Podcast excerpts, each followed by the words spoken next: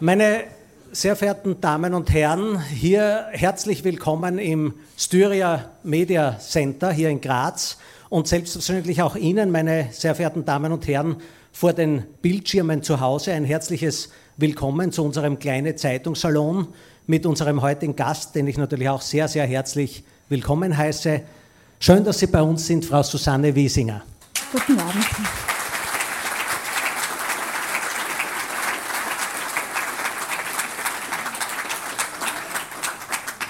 Hoffe, Sie fühlen sich wohl bei uns. Sie merken, es äh, stößt hier, äh, das, was wir angekündigt haben, stößt hier auf reges Interesse. Ich möchte mich bei Ihnen, sehr verehrte Damen und Herren, für Ihre Aufmerksamkeit und für Ihr Kommen bedanken. Ich hoffe, dass wir in der kommenden Stunde dieses Engagement Ihrerseits auch rechtfertigen können.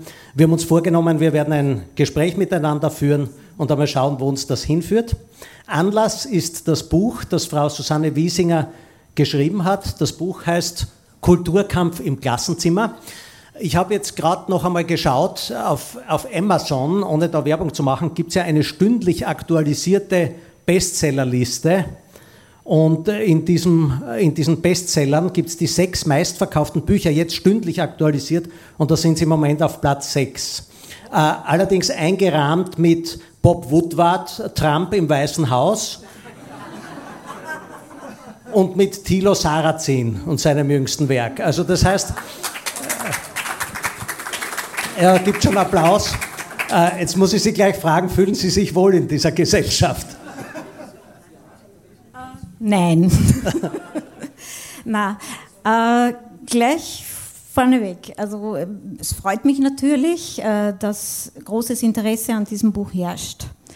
Aber noch viel mehr würde mich freuen, wenn jetzt nicht nur das Buch gekauft wird und gelesen wird, sondern wenn dann eine richtige Debatte über eine vernünftige Migrationspolitik und über einen vernünftigen Umgang mit dem konservativen Islam entstehen würde. Das war der Grund, warum ich an die Öffentlichkeit gegangen bin.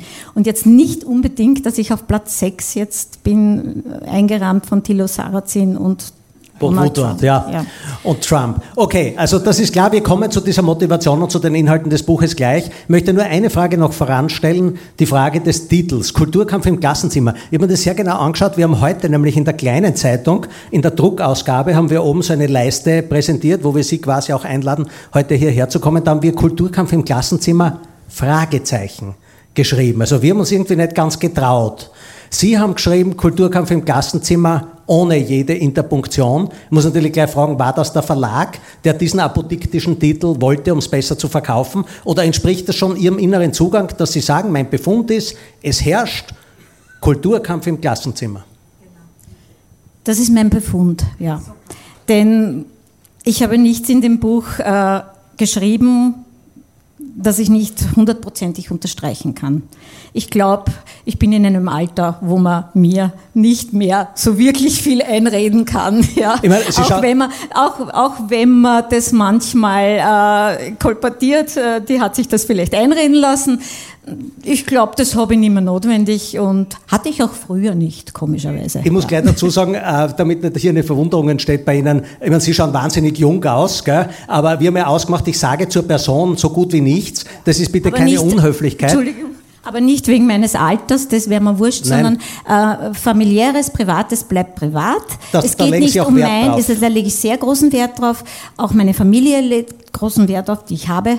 Äh, das soll nicht um meine Person gehen, es soll um das Thema gehen, um die Sache gehen. Gut, nur damit wir aufgeklärt haben, dass nicht heißt, der stellt die nicht einmal vor. Ja. Ne? Gut, also wir haben hier eine Lehrerin, das darf ich sagen, sie hat 30 Jahre Berufserfahrung, obwohl man es eben kaum glauben möchte. Sie war unter anderem Volksschullehrerin, habe ich herausrecherchiert, investigativ, und jetzt ist sie äh, Lehrerin an einer äh, NMS, das heißt Neue Mittelschule, das hat man früher Vulgo Hauptschule genannt, aber das gibt es ja nicht mehr. In Wien Favoriten, habe ich gelernt, der größte Schulbezirk Österreichs und natürlich ein Brennpunktbezirk mit sehr hohem Ausländeranteil und den dementsprechenden Problemen, die Sie ansprechen in dem Buch. Jetzt, Sie sind ja mal Lehrerin geworden mit einer Motivation, da war auch die sozusagen die Situation vielleicht noch eine andere an den Schulen. Wann war denn das erste Mal, also wie hat sozusagen das angefangen, dass Sie sich als Lehrerin gedacht haben, irgendwie, es läuft im Unterricht nicht mehr so, wie ich mir das eigentlich wünschen würde oder vorstellen könnte als Lehrkraft? Also ich würde sagen, circa vor 15, 10 Jahren, 15 ja, bis 10 Jahren hat das angefangen, dass ich gemerkt habe, äh, da hat sich massiv was verändert. Ich muss dazu sagen, ich habe immer mit Migranten gearbeitet, ich habe immer mit sozial, äh, äh, Kinder aus schwierigen sozialen Verhältnissen gearbeitet. Ich will auch mit keinen anderen Kindern arbeiten. Ähm, ich habe bemerkt, die Kinder entgleiten uns zusehends. Wir kommen nicht mehr heran an sie mit unseren Inhalten und auch mit unseren Werten. Woran haben Sie das gemerkt? Was waren so erste Anzeichen? Erste Anzeichen waren eigentlich äh, kein großes Interesse mehr an Projektwochen, an Klassenfahrten, obwohl es genügend Unterstützung gibt für sozial schwache Kinder, was auch wichtig ist aber es wird nicht angenommen. Ähm, kein Interesse mehr an Skikursen, nicht einmal an, an, an Tagesausflügen, kein Interesse mehr an Theaterbesuchen. Wenn man ins Museum geht, fehlt ein Drittel der Klasse. Schwimmunterricht findet an unserer Schule jetzt gar keiner mehr statt, weil es immer schwieriger wurde.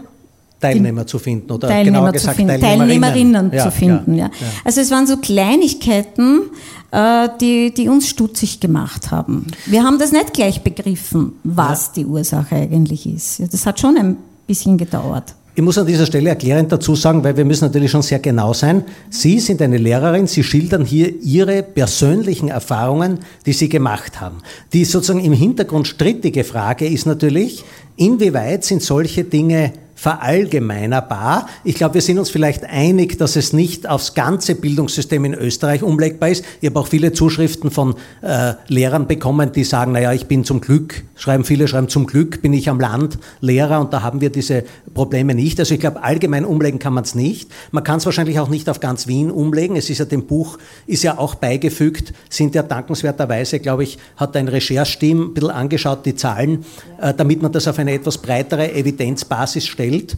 Und da kann man sagen, es gibt natürlich auch innerhalb der Wiener Stadtbezirke große Unterschiede. Man soll es also einerseits vielleicht nicht so verallgemeinern. Auf der anderen Seite, wir probieren halt, dass wir sagen, wir machen es weder größer noch kleiner, als es ist. Das, was es ist, Sie schildern Ihre Erfahrungen. Inwieweit glauben Sie, sind das Erfahrungen, die auch andere machen? Das glaube ich nicht nur, das weiß ich. Ich war neun Jahre sehr gerne Personalvertreterin und Gewerkschafterin.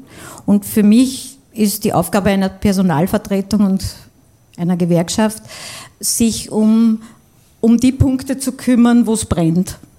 Und es brennt nun mal in den Brennpunktschulen. Ja? Mhm. Und insofern weiß ich, dass es aber überhaupt nicht nur an meiner Schule, das wird jetzt alles auf meine Schule reduziert. Da macht man sich, glaube ich, auch sehr einfach.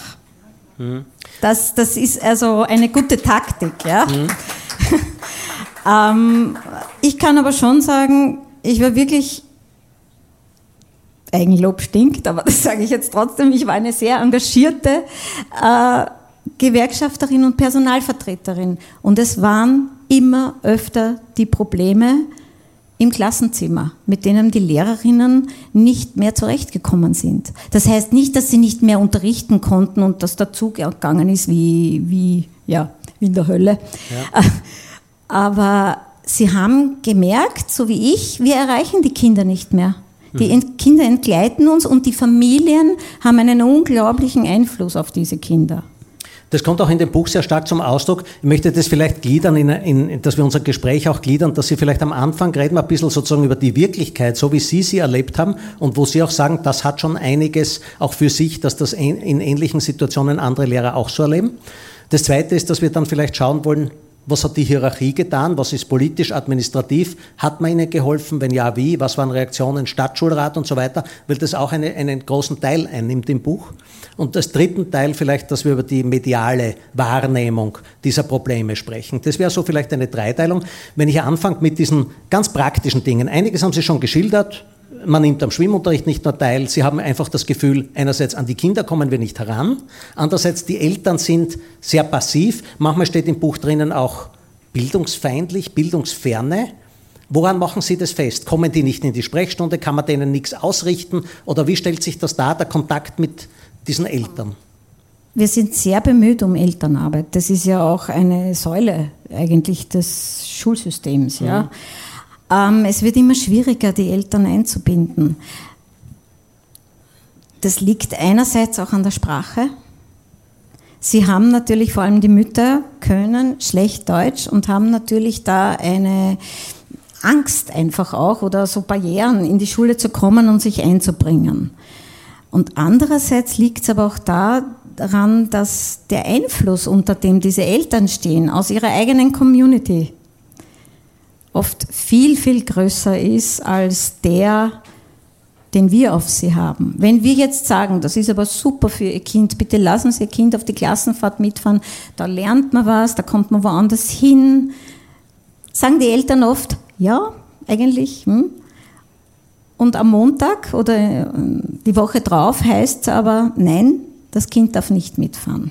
Also Sie machen sehr stark die Erfahrung, in der Einzelansprache ist es möglich, Eltern zu sensibilisieren für die Wichtigkeit dieser Bildungsinhalte, aber es gibt eine sehr starke Gemeinschaft, eine Kommune, eine man also um es konkret, Entschuldige, um es ja. konkret zu machen, nicht so, ich habe da Konkret ist, der Eindruck entsteht, sofern Sie mit jemandem aus Ihrer Community gesprochen haben, ändern Sie Ihre Meinung. Mhm. Ist es mhm. Also es ist ein sehr starker, sozusagen ja. so wie Sie es wahrnehmen, ein sehr starker Einfluss.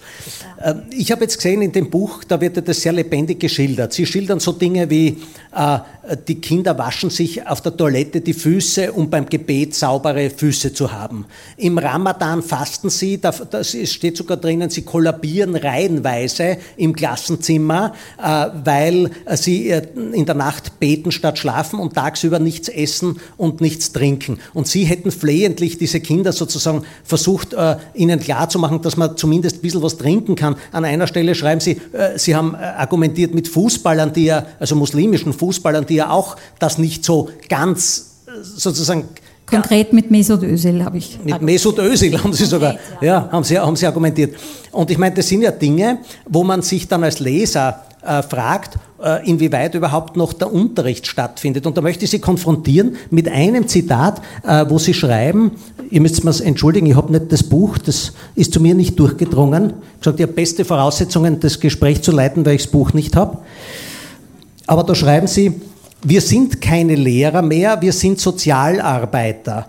Lehrer in Brennpunktschulen unterrichten kaum noch. Wir schlichten und verhindern Konflikte. Das Klassenzimmer ist zu einer Konfliktzone geworden. Und irgendwo an einer anderen Stelle schreiben Sie, der Lehrplan ist de facto abgeschafft. Ist das nicht etwas, wo man wo man sich erwarten würde, dass, dass die Lehrer auch in einer Lehrergemeinschaft, in der Gewerkschaft, in den Personalvertretungen massiv auftritt und zum Stadtschulrat läuft und sagt, bitte, wir können unsere, also ich stelle mir vor, ich kann hier aus irgendeinem strukturellen Grund meinen Beruf nicht mehr ausüben, da würde ich, das würde ich doch nicht einfach so hinnehmen. Da müsste ich doch irgendwo hingehen zu einer, zunächst natürlich intern, zu einer zuständigen Stelle, ich schaue da jetzt meinen Vorstandschef an, der da sitzt, Vorstands, Vorstandsdirektor, herzlich willkommen, danke fürs Interesse. Nein, aber, aber irgendwo muss ich ja hingehen zu einem Vorgesetzten und sagen, das geht nicht mehr. Warum passiert das nicht? Oder passiert es eh? Entschuldigung, war eine es ist, es ist nicht so, dass gar keine Gespräche stattfinden zwischen Personalvertretung und Schulbehörde, Schulaufsicht. Ähm, ich sage mal so, es ist politisch ein so brisantes Thema.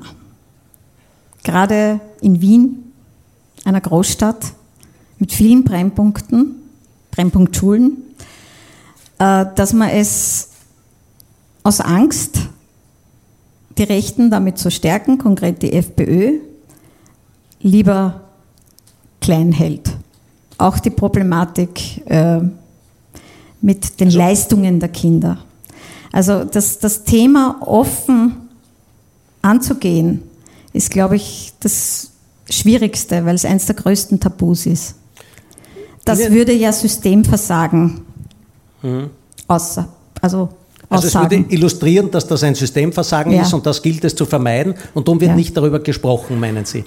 Ja, und äh, Personalvertretung und Gewerkschaft, und das habe ich auch immer kritisiert, auch intern kritisiert, ist zu sehr mit den Parteien verbunden, als dass sie sich davon richtig loslösen könnten und ihre Gewerkschaftsarbeit machen, nämlich die Vertretung der Lehrer. Und damit meine ich alle Fraktionen. Das heißt, wenn ich Sie richtig verstehe, bitte.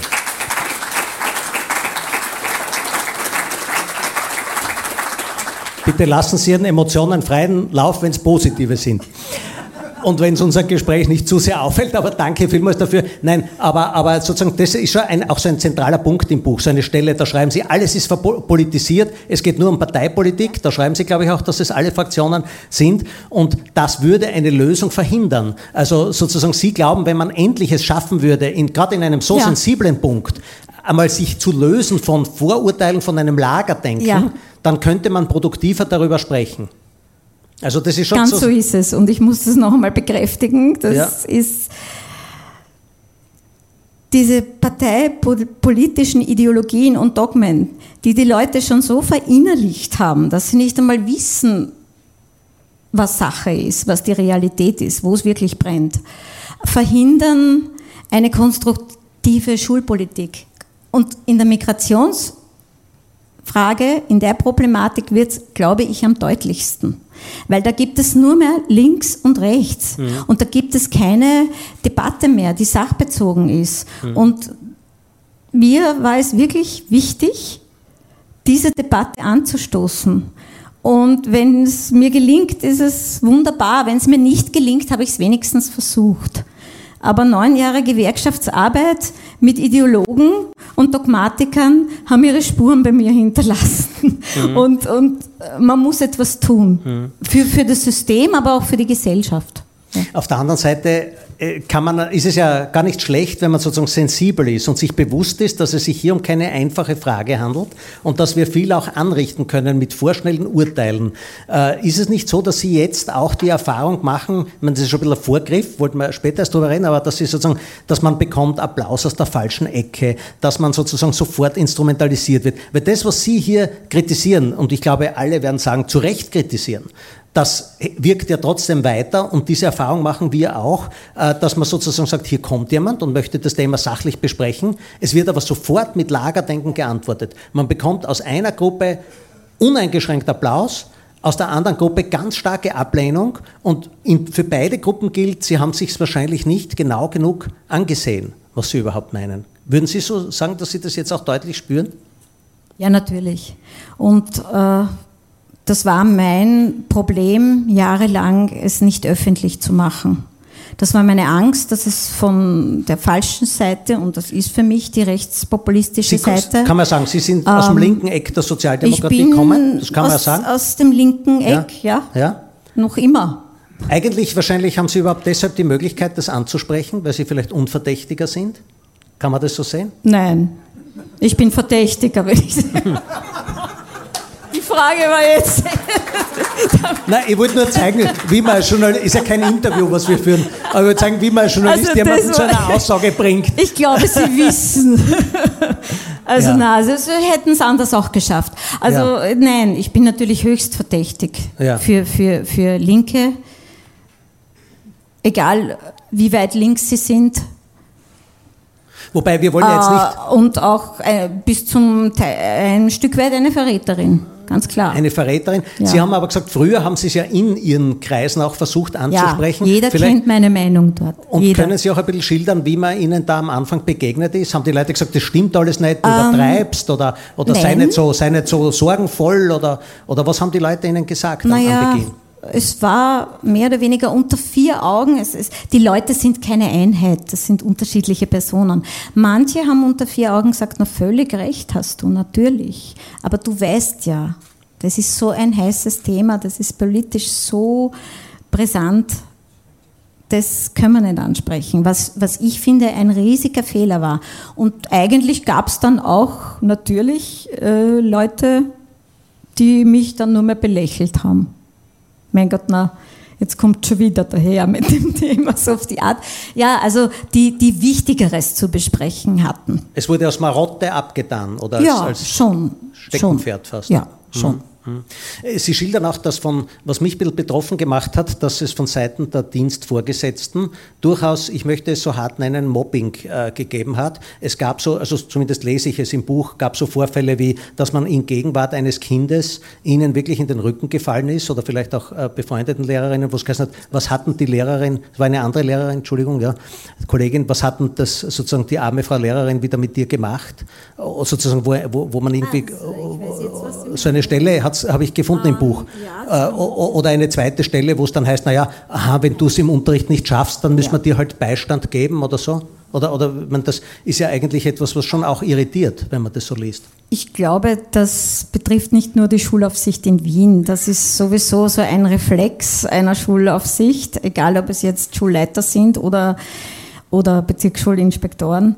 Ähm, bei mir muss alles in Ordnung sein, bei mir muss alles passen. Und ich glaube, und deswegen bitte reg dich nicht so auf, wenn es da ein Problem gibt. Ja. Und ich glaube, das ist ein riesiger Fehler. Man muss nichts äh, aufbauschen, man muss auch keine Hysterie entwickeln, überhaupt nicht. Aber wenn es Probleme gibt, muss man sie benennen, gerade als Verantwortlicher. Das heißt, ich, entschuldige, aber ich befürchte, den, ich habe ja mit anderen Personalvertretern über ganz Österreich Kontakt gehabt. Ich befürchte, dass das nicht nur ein Wiener Problem ist. Da rütteln Sie eigentlich an zwei sozusagen Grundvoraussetzungen äh, äh, unseres gesellschaftlichen Aufbaus, wo man immer geglaubt hat, die sind gegeben. Nämlich erstens, man kann über alles reden, man kann sozusagen alles ansprechen. Da würden Sie jetzt aber in der Härte sagen, man kann nicht über alles reden, zumindest nicht folgenlos. Und das Zweite wäre, dass man sagt, man findet auch Gehör und, und wird verstanden und bekommt sozusagen eine, eine zugewandte oder, oder sozusagen ein allgemeines Bewusstsein, dass es wichtig ist, Probleme anzusprechen. Und da sagen Sie, diese beiden Erfahrungen hätten Sie nicht gemacht. Oder gibt es in weiten Nein, Bereichen die, nicht im Schulsystem? Die habe ich in den letzten Jahren immer weniger gemacht. Und ich muss ehrlich sagen, ich habe mir jetzt gerade überlegt, wie Sie die Frage gestellt haben. Und da ist mir gerade gekommen, das ist, glaube ich, wirklich ein gesellschaftliches Problem. Wir haben so viele neue Themen, mit denen wir uns auseinandersetzen müssen, so viele neue Probleme, dass wir uns genau das Verkehrte machen. Wir ziehen uns immer mehr als Gesellschaft und als, als staatliche Institution auch, ziehen wir uns immer mehr zurück und igeln uns ein, anstatt dass wir mutig sind und in die Offensive gehen. Aber das Problem gerade in diesem, bei diesem Thema darin, dass wenn man sozusagen so stark fokussiert auf die, auf die echten Problembereiche, dass man dann zu wenig Aufmerksamkeit widmet diesen ermutigenden Beispielen. Denn in der Integration haben wir es ja, wir alle lange Zeit, vielleicht sind wir dem Irrglauben unterlegen, dass wir gesagt haben, wenn wir nur, wenn wir nur genau genug die Positivbeispiele hervorziehen und wenn wir sozusagen das Gute und diesen einen Flüchtling oder diese eine Familie, die es geschafft hat, sich zu integrieren, die Vorzeige Familien. Ja. Wenn wir da genug Aufmerksamkeit hinlenken, dann könnte das beispielgebend wirken. Ja. Und das scheint offenbar gar nicht so zu greifen, dieser Nein, Mechanismus. Ganz genau so ist es, ja. Wir, wir, es ist richtig positiv, Beispiele zu nehmen, aber je schwieriger die Situationen wurden, je größer die Probleme wurden, desto mehr äh, sind die Verantwortlichen in ihrer Wolke verschwunden und sind herumgeschwebt und haben sich nur an Positivbeispielen erfreut, ja, die es natürlich gibt. Mhm. Ähm, und das ist wirklich verkehrt. Das ist fatal. Ich habe jetzt irgendwo gehört, der Stadtschulrat Wien hat Sie aber inzwischen zu einem Gespräch eingeladen. Also hat sich da jetzt eine, eine Veränderung Nein. ergeben? Ist das falsch? Das, äh, ich habe heute irgendwo gehört, Wien dass Sie jetzt irgendwie zu einem Gespräch gebeten zum werden. Herrn oder? Stadtrat ja. Czernohorski, ja. Und, Stadtrat. Und, und zum Stadtrat. Und finden Sie da jetzt positive, sozusagen plötzlich, hört man Ihnen jetzt mehr zu? Oder, äh, das weiß das ich nicht, ich war nicht. noch nicht dort. Mhm. Also ich, ich weiß es wirklich nicht. Aber Sie gehen guten Willens hin? Und ja, hoffen? ich, ich, ich habe mit dem Herrn Czernohorski, als, ja. er, als er Stadtschulratspräsident war, auch schon gesprochen. Und mal schauen. Ja, aber es ist ja bisher äh, durchaus auch schildern, dass man auch, als, dass das sich weiter fortsetzt. Ich möchte jetzt nämlich kommen zum Bereich, den Sie schon kurz angesprochen haben, der Leistungsbeurteilung. Und das ist natürlich schon auch ein sehr sensibles Gebiet. Ich, ich darf nur kurz schildern, was ich dem Buch entnehme. Wenn ich es journalistisch zusammenfasse, steht drin, ganz viele Kinder, die nicht aufstiegsberechtigt wären, äh, werden durchgeschummelt, indem man ihnen halt positive Noten äh, gibt, die, die, die sie nicht erarbeitet haben, weil sonst hätte man äh, zu hohe Durchfallraten, man könnte einfach sozusagen ja. den Betrieb nicht aufrechterhalten und da wird offenbar ein potemkinsches Dorf aufgebaut, wo Kindern Kompetenzen attestiert werden, über die sie nicht verfügen. Das ist so. Und das werde ich auch noch einmal unterstreichen.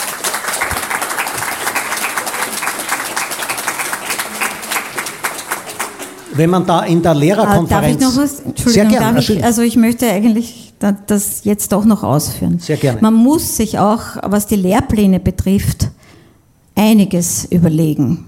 Man kann nicht so tun, als ob man, äh, als ob ein Kind äh, in, ich sage jetzt, im 13. Bezirk in einem Gymnasium äh, den gleichen Lehrplan ausführt als ein Kind in einer NMS in Favoriten oder Simmering.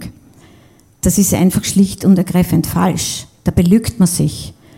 Man macht ein neues Türschild dran, neue Mittelschule, Lehrplan der AHS-Unterstufe. Das ist eine Lüge. Man muss schauen, wo stehen diese Kinder, was brauchen diese Kinder und den Kindern entsprechend die Lehrpläne auch anpassen. Und es können dann auch verschiedene Lehrpläne sein. Wir sind nicht alle gleich und wir haben leider auch nicht alle die gleichen Voraussetzungen. Ich hätte das gern als, als Linke sowieso, also dass mhm. alle die gleichen Voraussetzungen haben. Aber das, das, das spielt's nicht. Und ich glaube, man belügt diese Kinder, wenn man ihnen vorgaukelt, dass sie dem Niveau einer AHS in Hitzing entsprechen. Und das finde ich wirklich schlimm. Allerdings äh, schlagen Sie jetzt etwas vor, was Sie an anderer Stelle im Buch kritisch sehen, nämlich zu sagen, dann gehen wir halt mit dem Niveau runter, indem wir sagen, na gut, dann sollen die halt anders lernen oder andere Inhalte lernen. Nein, man soll sie einfach wirklich entsprechend fördern. Das ist ganz wichtig, da braucht es viel Fördermaßnahmen, da braucht es auch Geld, da braucht es auch Personal. Das ist die eine Seite. Und die andere Seite ist, dass man auch fordern muss. Und da wird man nicht drum herum kommen, dass man an die Eltern mehr fordert. Ich finde, so, das sage ich, habe ich auch in meiner Fraktion gesagt, wurde nicht gern gehört. Aber ein Sozialstaat ist mir sehr wichtig und wirklich, den sollen wir erhalten, aber keinen Versorgungsstaat. Weil äh, man muss, man, muss den Leuten was geben, aber man muss auch was als Gesellschaft dafür zurückbekommen. Mhm. Ja.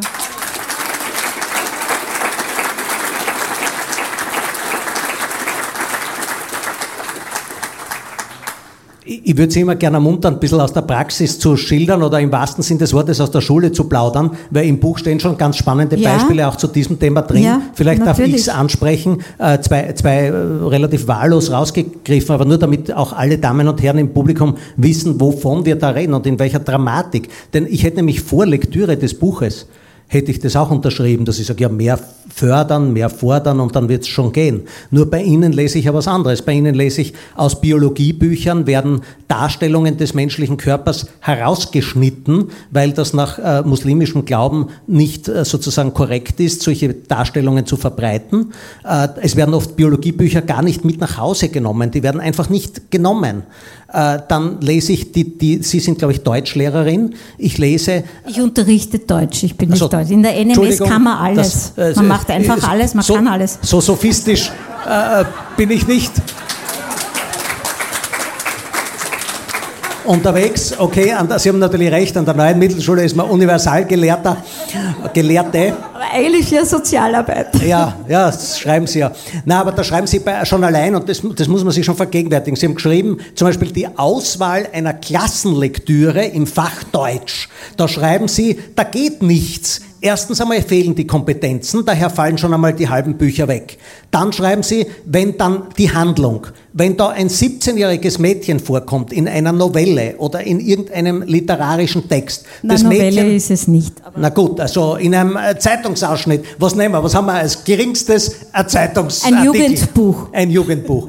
Und da kommt vor, dass eine 17-Jährige einen Freund hat. Dann sagen Sie, die Reaktion ist, das wird nicht gelesen, das wird abgelehnt und zwar sozusagen ex cathedra vom, oder a limine, wird von Beginn an komplett zurückgewiesen, weil man sagt, das kann nicht sein, die ist nicht verheiratet, also hat sie keinen Freund zu haben. Ich meine, so kann man doch nicht unterrichten, da nützt ja Fördern auch nichts. Äh, doch, so kann man unterrichten.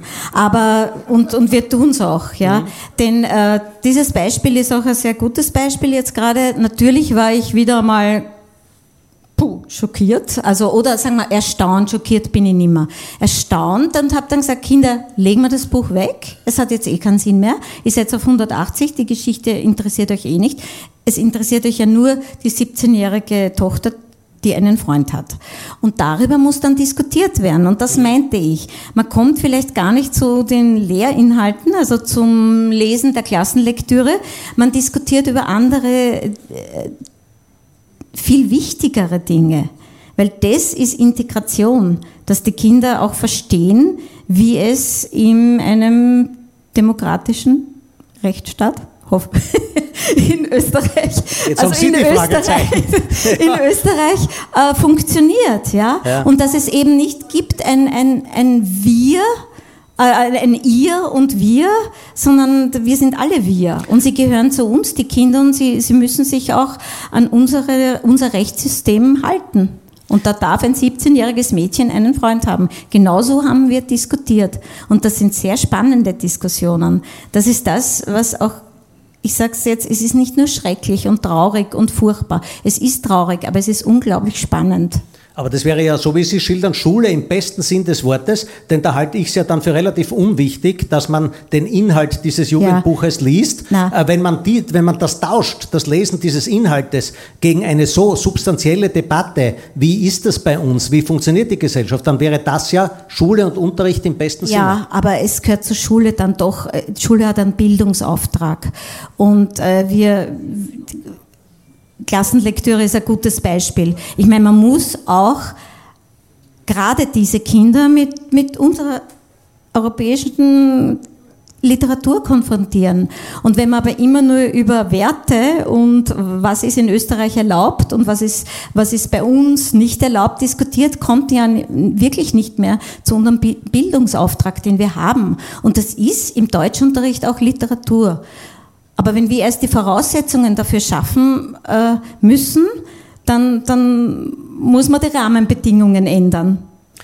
In Wahrheit äh, verstärkt sich mit jeder Seite Lektüre des Buches der Eindruck, dass wir es hier mit einem schon übergeordneten Systemversagen zu tun haben. Denn es können einem die Kinder ja wirklich leid tun, die da offenbar in zwei Welten leben, die überhaupt nicht kompatibel sind miteinander. Und an jeder Seite zieht einer an ihnen. Weil sie ziehen natürlich auch zu Recht, weil Sie sagen, das ist mein Beruf. Äh, und, aber Sie ziehen natürlich in einer gewissen Weise an den Kindern, wollen ihnen die westlichen Werte beibringen, wollen ihnen säkular, säkularen Staat, wo Religion erwünscht und ausübbar, aber sozusagen nicht Ersatz für Gesetze oder für Regeln des sozialen Zusammenlebens äh, zu nehmen ist, das wollen Sie denen beibringen. Und auf der anderen Seite, das, das macht einen schon sehr betroffen. Sie schildern ja diese Kinder in einem sehr schwierigen Alter, die sind alle in der Pubertät und die wollen natürlich Bäume ausreißen, die wollen was werden, die wollen ja äh, das muss man schon sagen, das muss man ihnen, glaube ich, auch lassen, dass die ja schon auch etwas aus ihrem Leben machen wollen. Die sind ja hungrig danach, etwas zu leisten. Das kann man, glaube ich, schon sagen. Ne? Natürlich, die sind, die sind komplett hungrig. Ja. Ich meine, das sind junge Menschen, die, denen das Leben, ja, die das Leben noch vor sich haben und die, die auch noch sehr viel Kraft haben. Das, das Problem ist, dass sie ständig in dieser Zerrissenheit leben. Und wie Sie richtig sagen, Sie haben das eh alles schon vorweggenommen, wir wollen was von Ihnen und zu Hause oder auch in Ihren Communities, nicht nur, nicht nur zu Hause, nicht nur im Elternhaus, hören Sie genau das Gegenteil davon mhm. oft. Mhm. Ja, was sollen Sie jetzt glauben? Das ist ganz schrecklich eigentlich. Und, und ich kann nur immer betonen, am, am, am schlimmsten haben es die Kinder. Ja? Hm. Die sind am meisten davon betroffen, nämlich diese Kinder. Hm. Wobei, das, das, wir kommen ja allmählich zu den Lösungsansätzen auch, indem man sagt, man müsste natürlich genau an dem Punkt ansetzen. Man hat aber bei Lektüre Ihres Buches das Gefühl, man kann dort gar nicht ansetzen, denn es gibt im, sage ich jetzt, ich sage es jetzt provokant, im schlechtesten Wortsinn Parallelgesellschaften. Ja, es gibt Parallelgesellschaften und ich würde sogar manchmal das so ausdrücken, ich weiß, dass auch Rechte diesen Ausdruck benutzen, aber gut, äh, Gegengesellschaften. Also sie haben andere Gesellschaftsmodelle und sie haben auch andere Werte. Und man soll nicht glauben, dass, dass unsere Schüler keine Werte haben. Sie haben sehr starke Werte, viel, viel stärkere als wir. Mhm. Und ich, ich finde wirklich, wir müssen unsere Werte ja, mehr, mehr hervorstreichen und, und sie auch äh, positiv ihnen rüberbringen. Und da, mein, da meine ich jetzt nicht, dass wir uns dann plötzlich auf die christliche Religion berufen. Das meine ich damit nicht. Ich meine unsere demokratischen Rechtsstaat, Aber wissen Sie, unsere, unseren Humanismus, ja. wenn Sie so wollen. Ich habe es immer noch nicht aufgegeben. Also, nein, nein, ist ja schön. Ist ja wunderbar. Ich glaube, Sie, sind, Sie sind auch. Sie also sind ich möchte, ich ja. möchte dass, dass diese Werte, die durch Europa ausmachen, auch, auch diesen Kindern vermittelt werden. Sind doch nicht die schlechtesten, oder? Wir Aber sind gut Sie, damit gefahren. Na, selbstverständlich. Aber wissen Sie, ich habe viel über genau diesen Punkt nachgedacht. Und ich sehe es nicht ganz so optimistisch. Denn natürlich, Sie haben schon recht, man kann sagen, diesen sehr stark verankerten Werten stelle ich ein anderes Wertesystem gegenüber. Wenn aber dieses Wertesystem, das wir vertreten, nicht, und natürlich ist es das nicht, jetzt ein, ein sozusagen ein religiöser Fundamentalismus auf christlich oder christlich-katholischem Gebiet ist, sondern wenn das eben die freiheitliche Demokratie ist, mit Menschenrechten, mit Humanismus, wie Sie sagen, mit Aufklärung von mir aus, dann heißt das doch, dass wir eben Religion als etwas frei Ausübbares betrachten. Und wir stecken in der Doppelmühle, wir stecken intellektuell und emotional in der Doppelmühle, indem wir diesen Kindern sagen, macht, was ihr wollt, auf religiösem Gebiet, denn das ist ein Wert. Und die Kinder werden sagen, zu machen, ein Nihilismus ist kein Wert. Ja. Und das ist doch die Doppelmühle Nein. dahinter.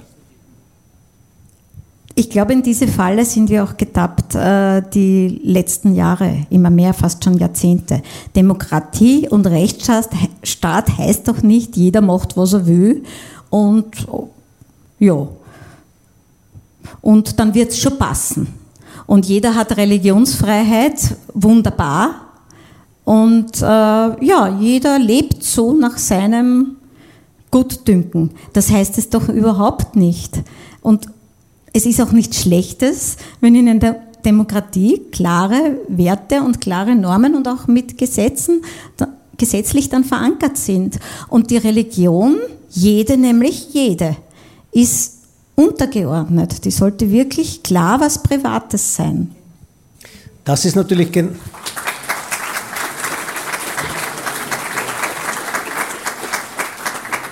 Das ist genau der Satz, den vermutlich, ich will niemand was sozusagen in den Mund legen, aber den vermutlich alle hier Anwesenden unterschreiben, dass Religion da untergeordnet ist, den aber natürlich genau diese Communities, wie sie es immer nennen, aufs Schärfste ablehnen. Jetzt habe ich mir gedacht, damit wir ein bisschen konstruktiv sind, inwieweit würde das aus Ihrer Sicht was bringen, dass man sagt, es muss viel rigoroser werden, es muss jeder, der zu uns kommt, und da braucht man ja nicht trennen zwischen verschiedenen Gruppen, sondern da kann man wirklich jeden hernehmen. Jeder, der zu uns kommt, muss das wirklich rechtsverbindlich als Vertrag unterschreiben, dass diese Werte bei uns gelten und er für sich und seine ihm Schutzbefohlenen, sprich auch seine Schulkinder, für diese Werte kämpft oder zumindest sich auf diese Werte verpflichtet. Ja, nur mit Unterschreiben und damit ist, ist es, wird, es, wird es nicht getan sein, das wissen wir alle.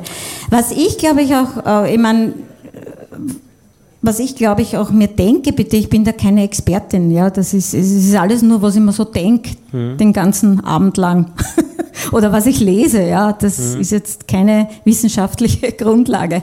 Aber was ich glaube, wir müssen jetzt angehen, die liberaleren Muslime und auch die Ex-Muslime, die Säkularen aus dieser, äh, die in unserer Gesellschaft ja sind, die es ja gibt, Freilich die zum Großteil ja. Gut integriert sind, super integriert sind und auch unter dem konservativen Islam leiden eigentlich. Die müssen wir stärken. Wir haben viel zu spät äh, angefangen, wir haben überhaupt nicht angefangen, mit denen zu reden. Ja? Mhm. Wir haben die falschen Partner uns gesucht. Ja? Mhm. Und, ja.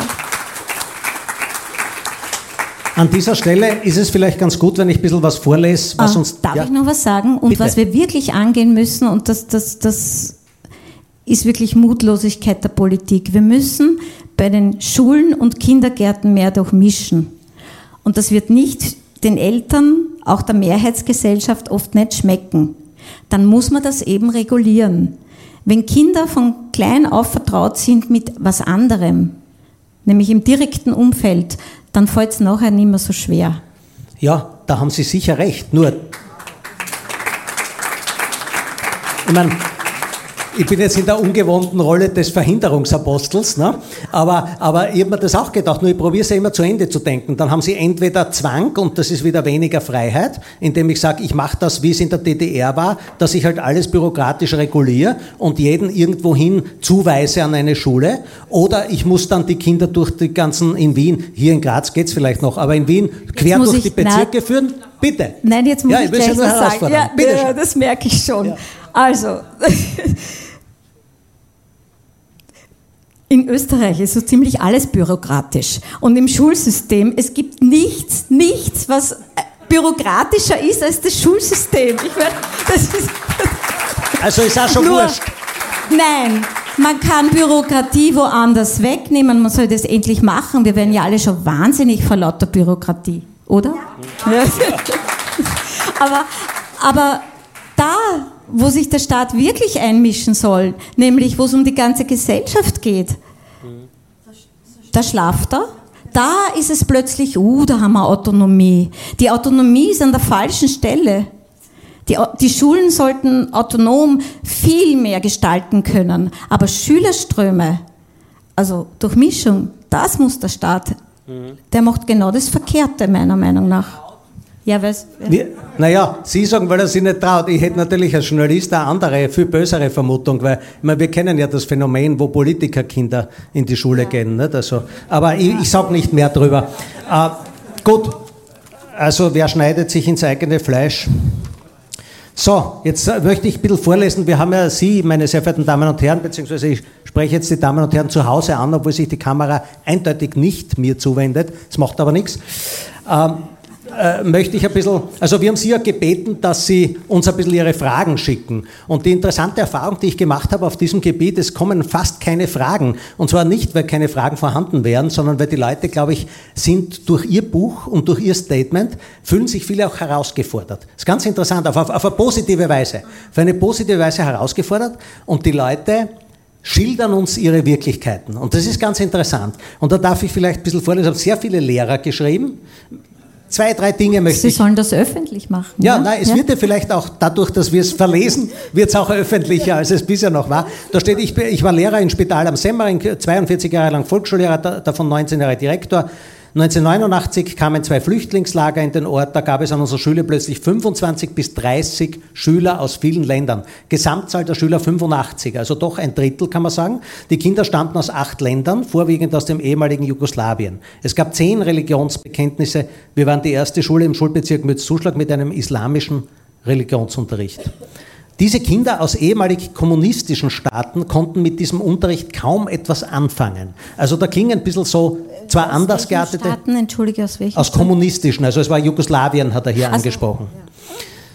Wir starteten gemeinsam mit der Uni Klagenfurt, dem Bezirksschulrat und dem Landesschulratspräsidenten, Dr. Schilcher wird hier genannt, der verstorbene steirische Landesschulratspräsident, einen Schulversuch. Unterrichtsmittel, Bücher gab es keine. Und jetzt schreibt er, nichts war einfach, aber keines dieser von Ihnen aufgezeigten Probleme gab es. Warum? Da schreibt er, die Eltern, Gemeinde und Pfarre unterstützten uns. Religion spielte im Unterricht und in den Pausen keine Rolle. Dann schreibt er noch, ich möchte keine Ferndiagnose stellen, meine aber, der Hauptfehler ist der zu hohe Anteil von Schülern mit Migrationshintergrund. Das wäre Ihre Durchmischungsthese. Mhm. Die tägliche Hetze der Regierungsparteien und der Medien, da bin ich angesprochen. Na, müssen wir uns überlegen. Ist ja, ist ja eine legitime Stellungnahme. Viele Unterrichtsthemen bis zur Einteilung des Schuljahres erfolgen nach dem Kirchenjahr. Ich meine, das ist schon eine interessante Beobachtung, dass sozusagen die Kirche ja eine starke Rolle spielt. Zum Beispiel Weihnachtsferien müssen es ja, ja nicht geben. Also mit Säkularisierung meine ja. ich auch die katholische Kirche. Also ja, von klar. der müssen wir uns auch Sie sagen jetzt nicht verabschieden. Trennen. trennen, ja. Also, ja, naja, trennen ja. im Sinn von säkularisiert. Als Staat. Ja. Also Trennung von Staat und Kirche. Da ist aber sicher nicht nur der Islam gemeint mhm. oder die muslimischen mhm. Gemeinden. Ja. Ähm, ich möchte dazu noch was sagen. Hat er geschrieben nur aus, aus Jugoslawien, aus dem ehemaligen, so weil äh, aus da, acht Ländern, aus acht ja, ja, ja, ja. Aber da ist schon auch wichtig. Ich bin ja auch schon lang genug im Schuldienst. Es ist nicht gleich, wer Migrant ist. Und da, da, da, macht man nämlich den Fehler, dass man die alle in einen Topf hat, was ja auch eigentlich eine ziemlich rassistische An, An Herangehensweise mhm. ist. Die sind aber so unterschiedlich. Und aus dem ehemaligen Jugoslawien kamen anders vorgebildete Menschen, die hatten Schulbildung, Religion spielte nicht viel Rolle. Herkunft, Ethnie, Ethnie spielt eine Rolle, Serben, ja. Bosnier, natürlich, das mhm. haben wir schon gespürt, mhm. auch, auch im, Jugos, äh, im, naja, im Jugoslawienkrieg Jugoslawien. Wir war haben schon das, gespürt. Die, das religiöse Bekenntnis nein, nein, nicht ganz unwichtig. Ne? Ja, aber, aber es war eher, da, da, da hat sich die Religion äh, eher angehängt an die ethnische ja, Herkunft. Ja. Ja. Die Bosnier waren sicher nicht so gläubige Muslime damals, wie sie es teilweise heute sind. Mhm. Ja. Und wir haben es besser geschafft, äh, sie zu einer Einheit zu bringen. Die, äh, die Serben, Kroaten und Bosnier, es war nicht leicht, aber wir haben es geschafft. Warum haben wir es besser geschafft als heute? Ähm, zweierlei. Das, das Problem noch nicht so groß war. Also reine Zahlen, also reine also rein Zahlen. Quantität. Ja? Und Herkunftsland war eben Jugoslawien, ist ein europäischer Staat, Kommunismus hin oder her, aber es ist ein europäisches Land. Und das, ja, und das Zweite war auch der Einfluss des konservativen Islams war damals noch überhaupt nicht gegeben. Mhm. Und noch etwas, die Eltern waren bildungsfreundlich. Die Eltern aus Ex-Jugoslawien sind aus dem Bürgerkrieg gekommen und haben hier ihre Ruhe gefunden und waren, waren, waren wirklich durchaus bildungsfreundliche mhm. Ich, ich, möchte jetzt da an diesem Punkt äh, einhaken, weil das Elternhaus sehr oft als wirklich zentraler Faktor gesehen wird und ich glaube, das ist ja auch einigermaßen notorisch. Das weiß ja jeder, wie wichtig die Eltern sind für die, für die Menschwerdung im weitesten Sinn und natürlich auch für die Bildung. Einige Stimmungen sind. Ich bin der Meinung, dass man das Elternhaus hinterfragen muss und da auch, wenn notwendig, mit Härte durchgreifen. Jemand anderer schreibt, das ist eine sehr interessante Beobachtung. Übertragen ist auch ein Lehrer. Übertragen auf den Straßenverkehr agieren wir in der Schule so. Ein betrunkener Autofahrer wird zuerst ermahnt, alle anderen Verkehrsteilnehmer werden beschwichtigt. Im Wiederholungsfall wird eine Helferkonferenz abgehalten und eine Betreuungsperson zugeteilt. Wenn das auch nichts hilft, wartet man am besten, bis der Autofahrer in ein anderes Bundesland zieht. Strafen ist völlig out. Man muss den Autofahrer einfach so lange betreuen, bis er sich bessert. Erkennt,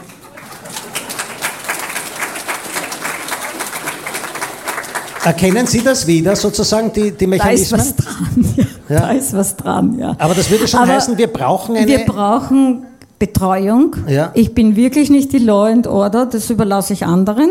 Ich wollte es jetzt ein bisschen aber in das Eck treiben. Nein, lasse ich mich nicht. Lasse ich mich wirklich ja. nicht. Nein, aber wir brauchen beides und das muss doch wohl möglich sein. Betreuung anzubieten, aber auch gesetzliche Rahmenbedingungen und mhm. die auch dann umsetzen. Mhm. Also, wenn man so will, strafen, ja. Genau. Konsequenzen. Ich tue es immer gern konkret. Im Extremfall, wobei er schreibt wirklich Extremfall, auch fett geschrieben, Ausschluss aus der Schule, Stopp der Kinderbeihilfe, Stopp der Mindestsicherung und so weiter. Nein. Denke ich mir. Nein. Nein, sondern? Nein. Also die Leute.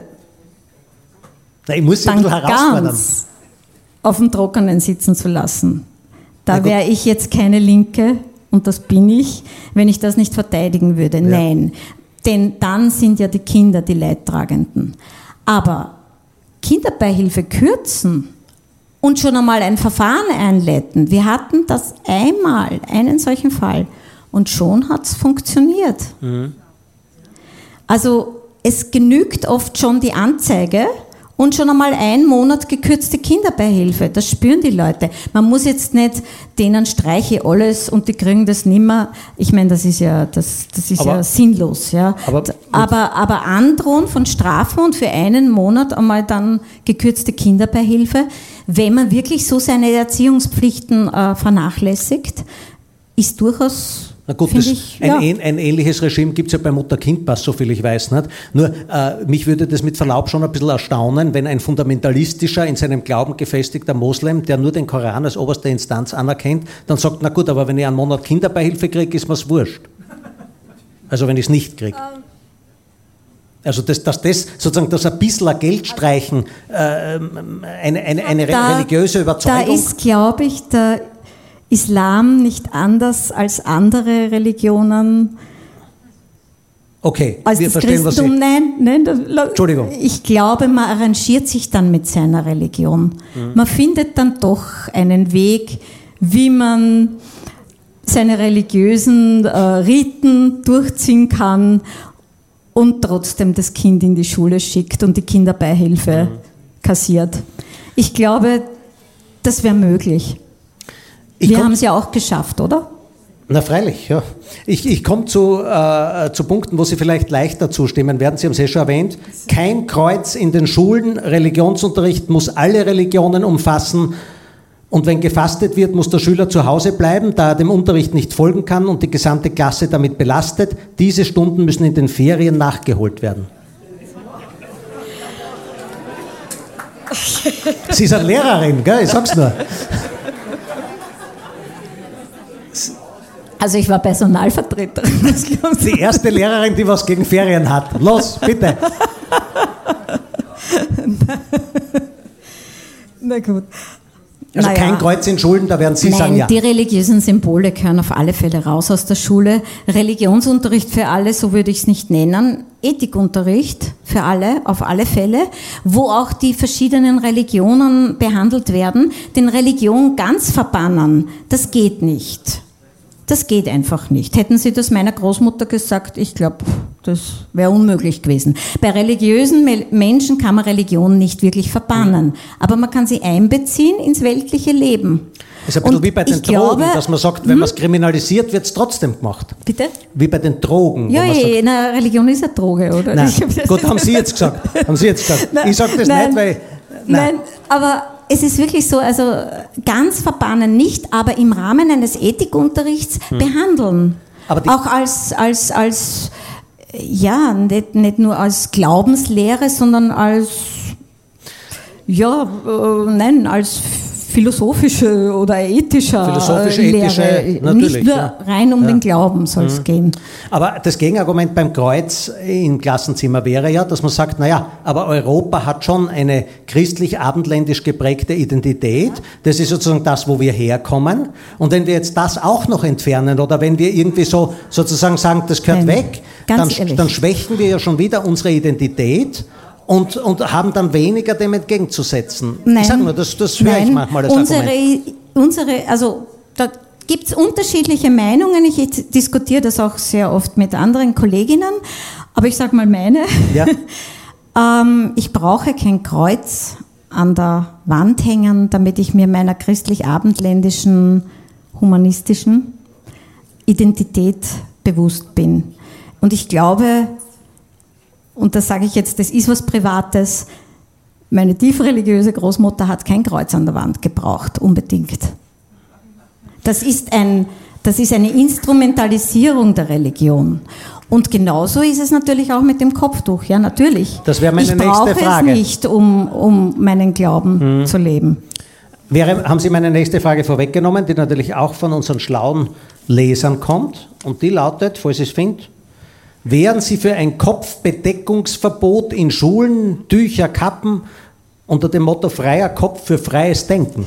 Ähm, also Kappen dürfen es bei uns eh nicht. Kappen tragen. sind verboten? Nein, Die kappenfreie also, Schule? Also sagen wir mal so, ja. Na, Sie haben ja keine Ahnung, was dann passiert, wenn Sie die Kappeln aufhaben. Ja. Also wenn, wenn Sie es so verkehrt haben und dann so weiter gut. und nicht damit herumschießen und so, dann geht's schon, ja. ja. Nein, aber wir wollen ja unsere, auch unsere Burschen dazu irgendwie erziehen, dass sie dann nicht wie die Oberrapper in, daherkommen, sondern dass sie sich irgendwie vernünftig kleiden. Ja. ja. Aber das ist jetzt die Burschen. Na, ich ich wäre wirklich der Meinung, dass das Mädchen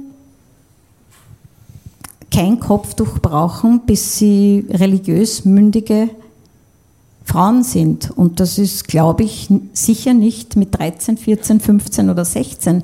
Ich glaube, das könnte man durchaus aus, auf, ausweiten auf 18. Und wenn sie sich dann entscheiden dafür, ja natürlich, ja, also ich will das niemandem vorschreiben, aber in Schulen und zumindest in der Pflichtschule, sagen wir jetzt einmal, bis mhm. 15, ähm, wäre ich wirklich für ein Kopftuchverbot. Und ich brauche auch kein Kreuz.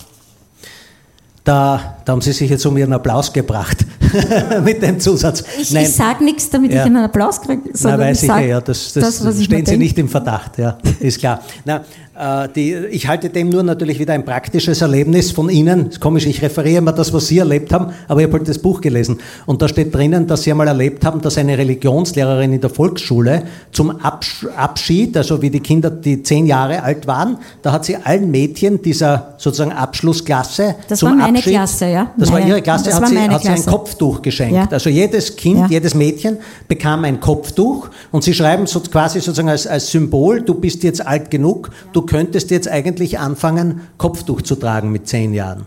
Hm? Ja, und das geht gar nicht. Hm. Also das geht einfach gar nicht.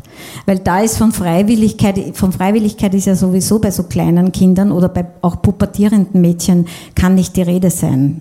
Das ist, sie wollen gefallen, sie wollen gute Muslime sein und sie wollen vor allem ihrer Familie gefallen. Sie wollen zeigen, sie sind wirklich, sie sind keine Schlampen, ja. Mhm. Sie sind gute, gläubige Muslime. Also, und, und das, das hat mit Religion überhaupt nichts zu tun, mit Glaube gar nichts zu tun. Und deswegen geht das gar nicht, dass Religionslehrerinnen äh, den Kindern zum Abschied der Kopftuch, den Mädchen zum Abschied mhm. der Kopftuch äh, schenken.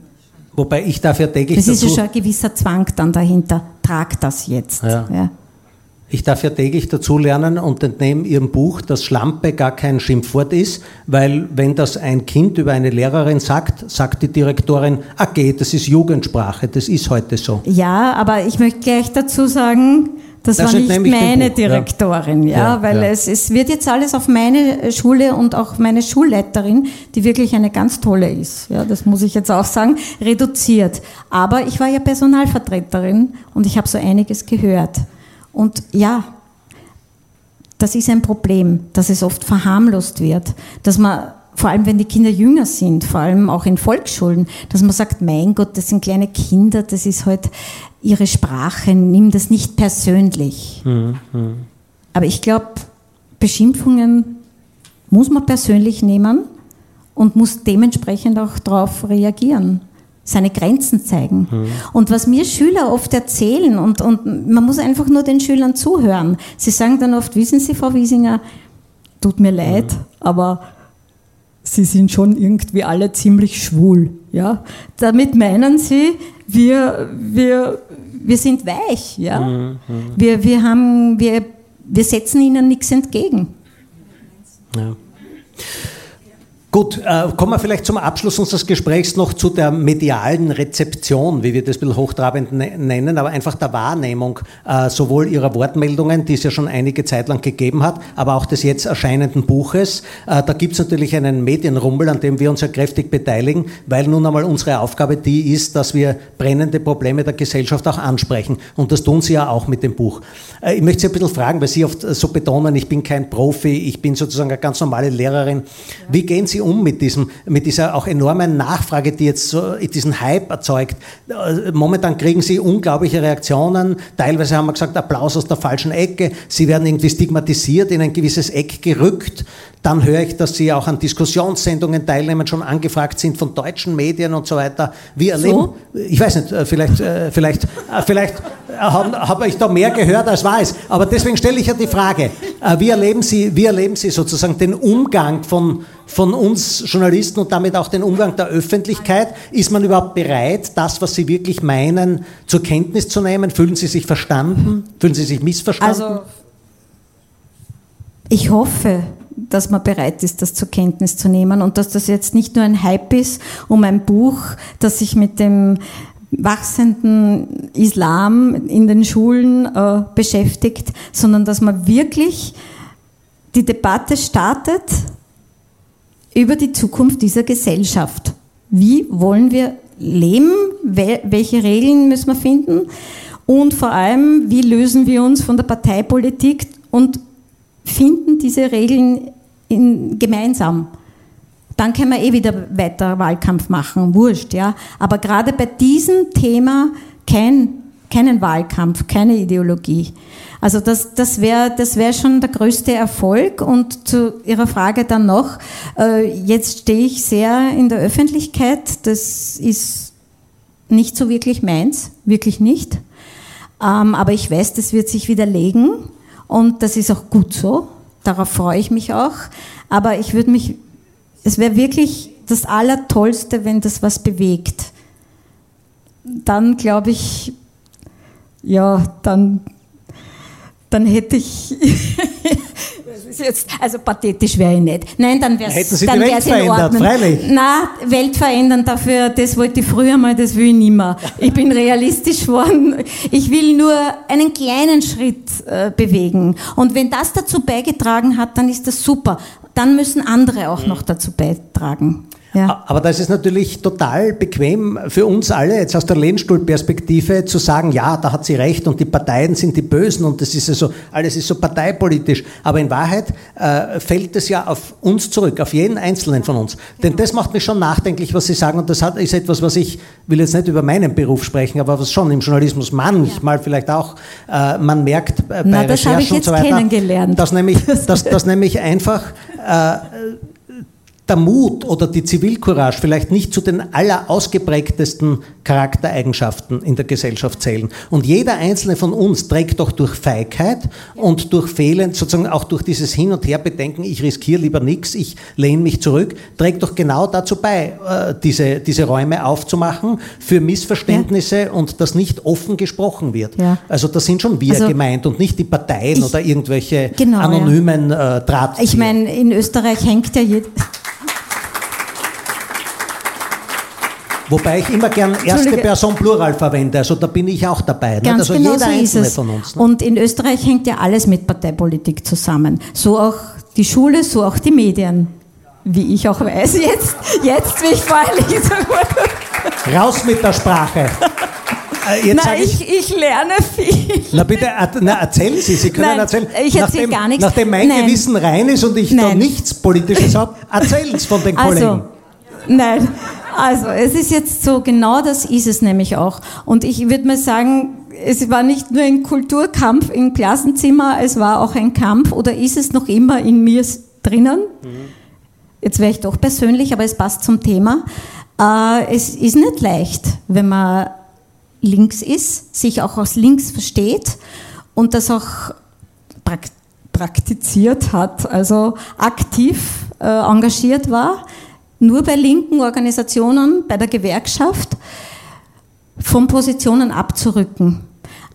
Aber ich glaube, es ist wichtig. Und ich glaube, wir, wir täten uns alle was Gutes, wenn wir uns im Kopf freier machen würden von diesen verbohrten Ideologien. Das ist nicht mehr die Zeit für Ideologien, für Dogmatiker. Das, das ist die Zeit für, für Realisten und auch schon für, für wie, wie wollen wir es in Zukunft machen das, das macht uns so unfrei. Also, Aber das würde ja den es, harten es, Satz, das würde den harten Satz voraussetzen, dass Sie sagen, ich war eine Linke, aber ich bin es nicht ich bin, mehr. Nein, äh, ich habe viele Positionen noch immer, die durchaus links sind, sogar sehr links, aber nicht alle.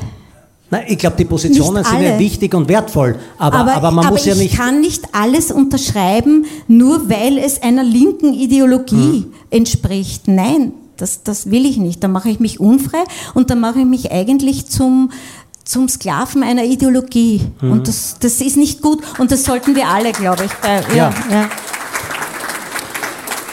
Ich glaube, da finden wir auch den Konsens, weil ich ja nur gemeint habe, die Werte oder die sozusagen, dass man was glaubt, ist ja wichtig, haben wir auch besprochen, aber es zu etikettieren, also dass, sozusagen, dass ich es immer in Verbindung bringen muss. Das sind natürlich äh, Chiffren, da kann ich dann sehr schnell, weiß ich, wo ich jemanden einordnen kann. Uns Journalisten ist es ja, wenn ich doch noch aus der Schule plaudere, auch nicht fremd, Leute in der Schubladel zu stecken. Ne? Aber das ist oft das Gefährliche. Ne? Ich glaube, wir sind wirklich viel zu, zu, zu blockiert alle hier in Österreich durch diese, diese unglaubliche Parteipolitik, ja, ja. die ja echt, von der haben wir uns ja gar nicht losgelöst. Und, und die, die sagen, sie lösen sich äh, los davon, stimmt ja in Wahrheit auch nicht, ja. Gut, dann äh, möchte ich an dieser Stelle sagen, meine Damen und Herren, äh, eine Stunde ist vergangen, es war sehr interessant. Ich muss um Vergebung bitten, dass wir keine Fragen aus dem Publikum nehmen können, weil es eine Live-Übertragung gibt und man daher sozusagen äh, das nicht äh, schaffen würde, das mit dem Mikrofon und so weiter. Sie hatten aber die, die Möglichkeit, uns Fragen zu schicken und ich hoffe, äh, dass heute sicher vieles auch geklärt hat in diesem Gespräch. Ich hoffe sehr, dass wir in aller äh, Bescheidenheit äh, sagen können, wir alle sind etwas gescheiter geworden, dadurch, dass uns die Frau Wiesinger ja eine Schulstunde gegeben hat. Sie haben uns ein bisschen erzählt aus Ihrem Leben. Äh, danke für Ihr Engagement. Sie äh, wollen noch was sagen? Ja, Sehr gerne. Ich möchte gerne mich auch bedanken für die Einladung. Und wenn viele Lehrer hier im Publikum sind, nehme ich mal an, ja, wenden Sie sich an Ihren Landesschulrat. Es passiert Ihnen nichts. Man kann was sagen. Es, es passiert nichts. Man kann zu seiner Meinung stehen.